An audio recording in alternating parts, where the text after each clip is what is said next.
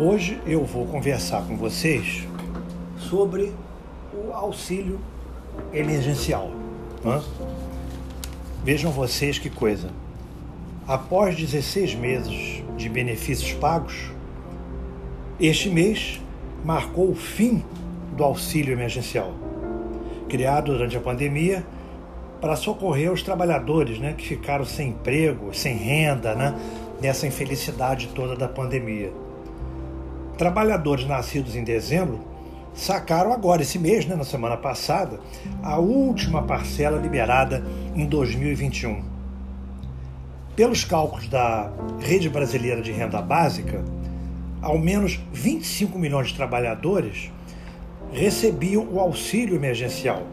Agora eles vão ficar sem renda após o fim desse programa e não serão incorporados ao Auxílio Brasil. Vejam vocês, hein? Que dificuldade que problemática né, que, que, se vai viver agora.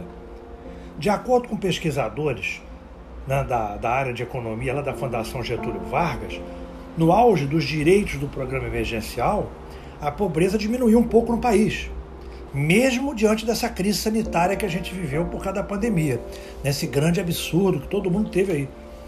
O percentual de brasileiros na extrema pobreza, vejam vocês, caiu de 6,6% para 2,4%. É, segundo estudos aí da Fundação Getúlio Vargas. Entre os que viviam naquela pobreza, a taxa passou de 24% para 20%. Quer dizer, diminuiu, né? Pelo menos aqueles que estavam naquela pobreza lá extrema, né?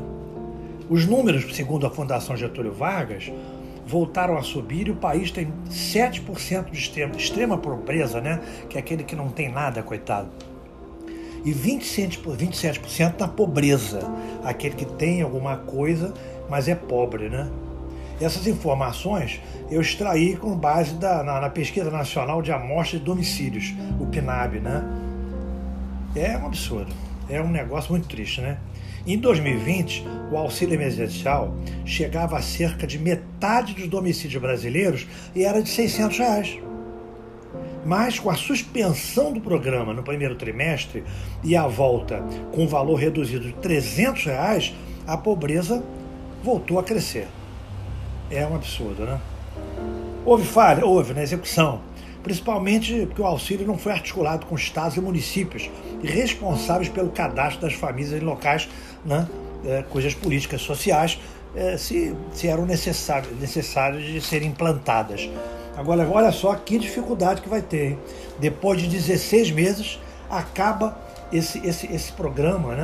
Que é chamado Auxílio Emergencial, que atendeu 25 milhões de pessoas.